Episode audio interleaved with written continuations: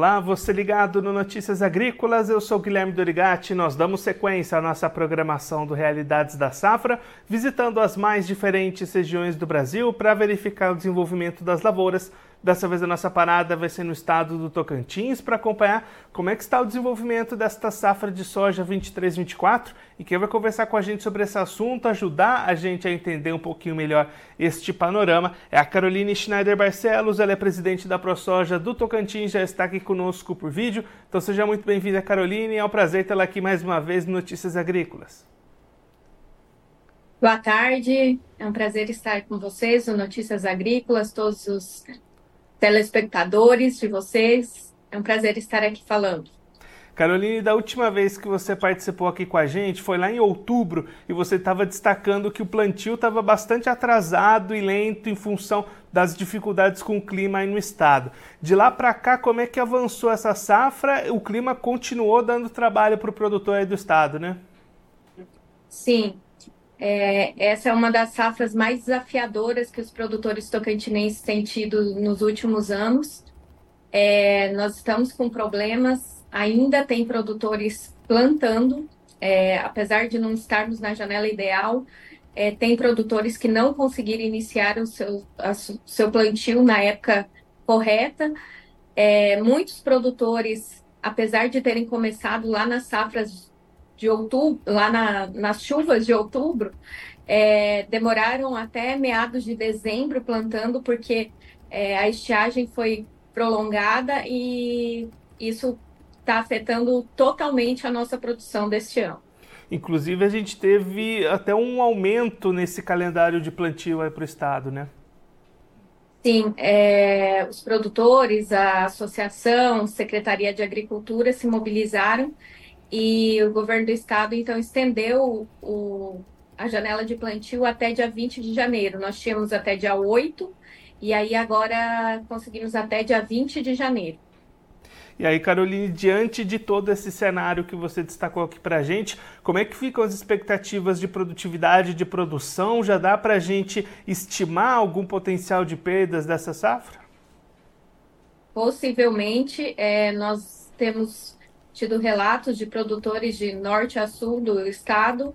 É, a gente tem trabalhado com uma quebra de 20%, é, talvez chegando até mais, porque esses produtores que agora é, ainda estão plantando estão, fora né, da janela ideal e nem sabem quanto vão produzir. Além disso, é, o produtor é, te, teve problemas né, na, na, implantação da sua safra. Muitas regiões com replantio também, o que perde a qualidade né, da, da do desenvolvimento das plantas. E só para a gente ter uma ideia, Caroline, qual que era a expectativa inicial de produção para vocês nesse ano? Nós, ano passado, a média geral do estado estava em torno de 56 sacos. É, e aí a expectativa para esse ano a gente tem falado de 45 sacos, mas com, com uma redução é, em algumas regiões bem considerável, possivelmente abaixo disso também.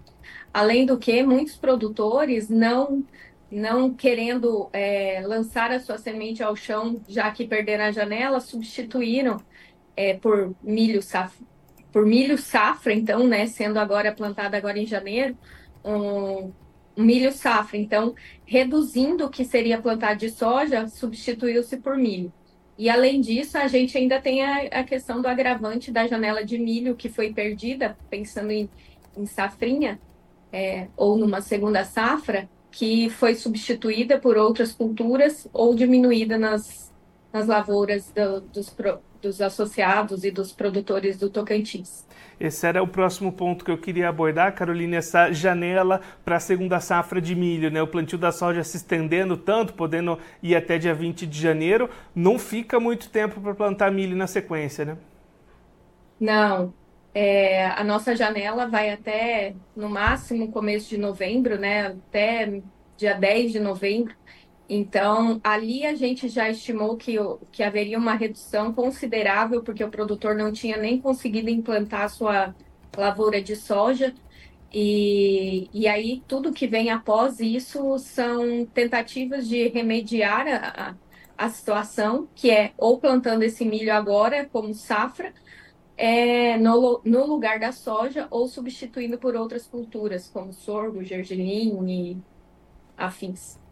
E aí, Caroline, olhando agora para comercialização, até diante de toda essa incerteza de plantio, de produtividade, de produção, como é que o produtor aí do Tocantins tem se posicionado no mercado para as vendas diante de tudo isso? É, o produtor não, não está muito vendido, não, a gente não tem muitas comercializações, até porque é, a instabilidade de produção tem gerado essa essa cautela com o produtor, né? Ele tem se, é, se precavido e ainda na, na esperança de que haja uma melhora nos preços das nossas commodities. A gente entende que o Brasil todo está sendo afetado. Talvez agora o Rio Grande do Sul, a região sul, que está implantando a sua safra, é, tenha uma perspectiva melhor, mas o restante do estado, o restante do país que está é, já colhendo a região do Mato Piba, a região do, do Centro-Oeste, vai ser altamente impactada. E a gente esperava que houvesse um, uma melhora no mercado, que não tem acontecido. Caroline, muito obrigado pela sua participação, por ajudar a gente a entender um pouco melhor esse cenário das lavouras aí no Tocantins. Se você quiser deixar mais algum recado, destacar mais algum ponto para quem está acompanhando a gente, pode ficar à vontade. Então, nós estamos assumindo agora a diretoria né, da ProSoja Tocantins, dando continuidade e trazendo novos projetos para todos os associados e convidar todos os produtores do estado do Tocantins a fazer parte para que a instituição esteja fortalecida é, em busca de, de melhores condições para o produtor de soja e milho do Tocantins. Caroline, mais uma vez, muito obrigado. A gente deixa aqui o convite para você voltar mais vezes. A gente ir acompanhando o desenvolvimento e a colheita da soja aí no Tocantins. Obrigado, até a próxima. Obrigada. Essa a Caroline Schneider Barcelos, presidente da ProSoja do Tocantins, conversou com a gente para mostrar como é que estão as lavouras da safra de soja 23-24 lá no estado que vem sofrendo bastante com as condições climáticas. Caroline destacando que o, a janela ideal para o plantio da soja termina em, no dia 10 de novembro, mas ainda tem produtor plantando lá no estado. O estado, inclusive, conseguiu uma prorrogação do final da janela de plantio, que se encerraria em 8 de janeiro para o dia 20 de janeiro, para todo mundo conseguir fazer a sua semeadura, que está bastante atrasada em função da falta de chuvas, mas já diante de todos esses problemas, a expectativa é de pelo menos 20% a menos de produtividade do que aquilo que era esperado inicialmente nos cálculos da ProSoja. Caroline destacando também que todo esse cenário de incerteza com relação à produção, à produtividade, também tem travado a comercialização da, da soja lá no estado. O produtor não vai para o mercado para vender porque não sabe o quanto de soja ele vai ter no final da safra. Então, uma situação muito complicada para essa safra de soja, que também se reflete para a sequência das atividades. Segundo a safra de milho, já tem janela bastante prejudicada com isso. A área cultivada com cereal na sequência, na segunda safra, vai ser menor. O, outras culturas podem ganhar espaço, como o milheto, como o sorgo. Então, além das dificuldades com a soja, também refletindo dificuldades para o milho que viria na sequência de uma segunda safra lá no Tocantins. E claro que a gente vai seguir acompanhando de perto esse restante de desenvolvimento da soja, colheita e plantio das próximas safras lá no Tocantins, em todos os outros estados do Brasil, aqui no nosso Realidades da Safra. Agora eu vou ficando por aqui, mas a nossa programação volta daqui a pouquinho. Notícias agrícolas, informação agro-relevante e conectada.